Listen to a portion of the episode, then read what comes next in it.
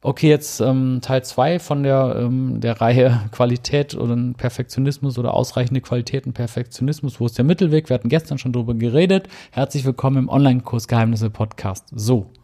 Hallo zusammen, hier ist Sebastian Klöckner und Annette Czanaki. Ganz genau. So, wir wollten einfach die Folge nicht zu lang machen.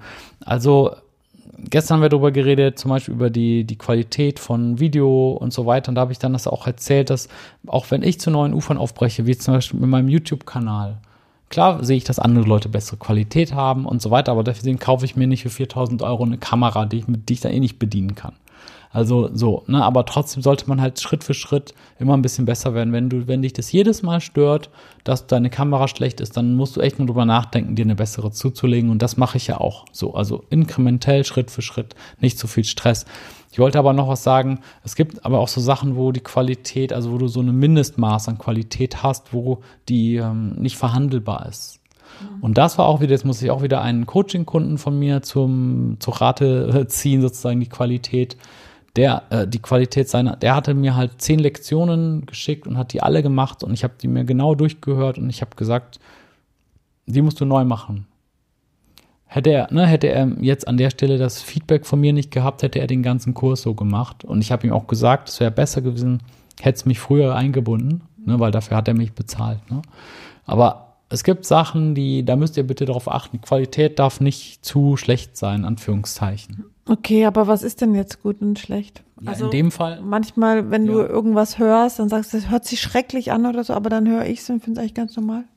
Ja, es stimmt. Also, aber da war es wirklich so, dass der, wenn zum Beispiel der Ton viel, viel, viel zu leise ist oder sehr viel Echo ist, das ist was, wo ich aus Erfahrung weiß, aus, ich weiß nicht, 10.000 Bewertungen oder 20, keine Ahnung, wie viele Bewertungen ich habe, aber sagen wir mal 10.000 Bewertungen, dass halt, wenn, wenn Kunden oder Partner von mir Sachen hochladen mit, mit viel Hall und Ton, äh, also viel Hall drin und nicht wissen, wie sie den Hall wegkriegen, dann ähm, manchmal beschweren sich da Kunden drüber und sagen, ja, irgendwie, ja, der Kurs ist ganz gut, aber ich kann nichts verstehen oder so, oder zu viel Echo drin oder ne, sowas halt. Echo, Hall, Rauschen, da ist was, wo ich wirklich darauf achte, weil das kannst du nicht mehr, das kriegst du nicht mehr weg. Du musst alles neu aufnehmen. Das ist was, wo ich von Anfang an so ein kleines bisschen perfektionistisch bin.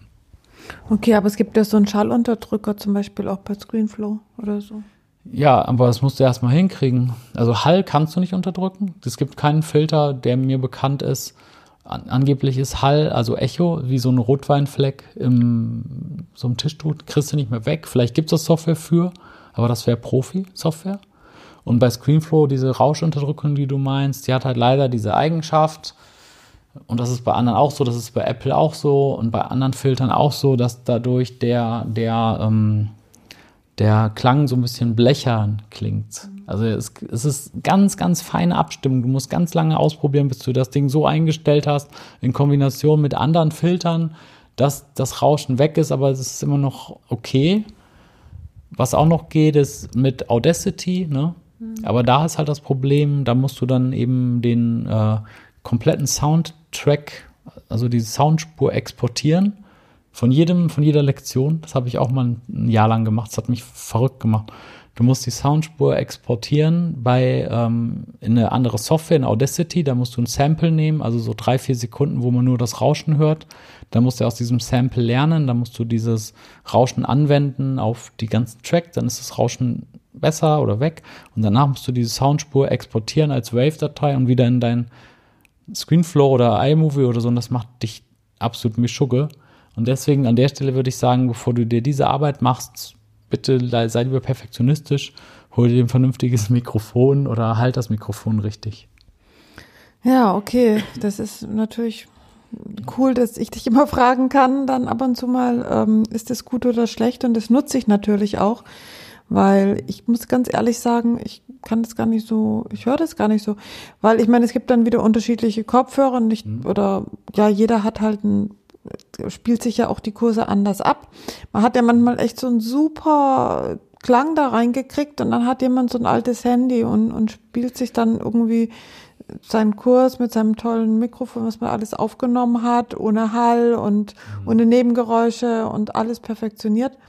Und dann gibt's halt Leute, die haben dann so schlechte ja, Wiedergabemöglichkeiten. Da denke ich mir auch manchmal, das ist so, ja, krass halt. Aber wahrscheinlich ist es so, wenn ich dann ein schlechtes Mikrofon hätte, dann wären wahrscheinlich die Wiedergabemöglichkeit bei so einem schlechten Handy wahrscheinlich noch schlechter. Ja, genau. Und das ist ja auch so, die, die meisten Leute, ne, die, oder was heißt die meisten Leute, aber eine ausreichende Zahl von Leuten hat vernünftige Kopfhörer. Allein diese Kopfhörer, die beim Apple iPhone immer dabei lagen, die sind jetzt, glaube ich, die sind, glaube ich, nicht mehr dabei, ne? Die haben die weggelassen jetzt. Aber die, die jetzt immer früher immer dabei lagen, diese ganz normalen Earpods, die haben schon einen super guten Klang.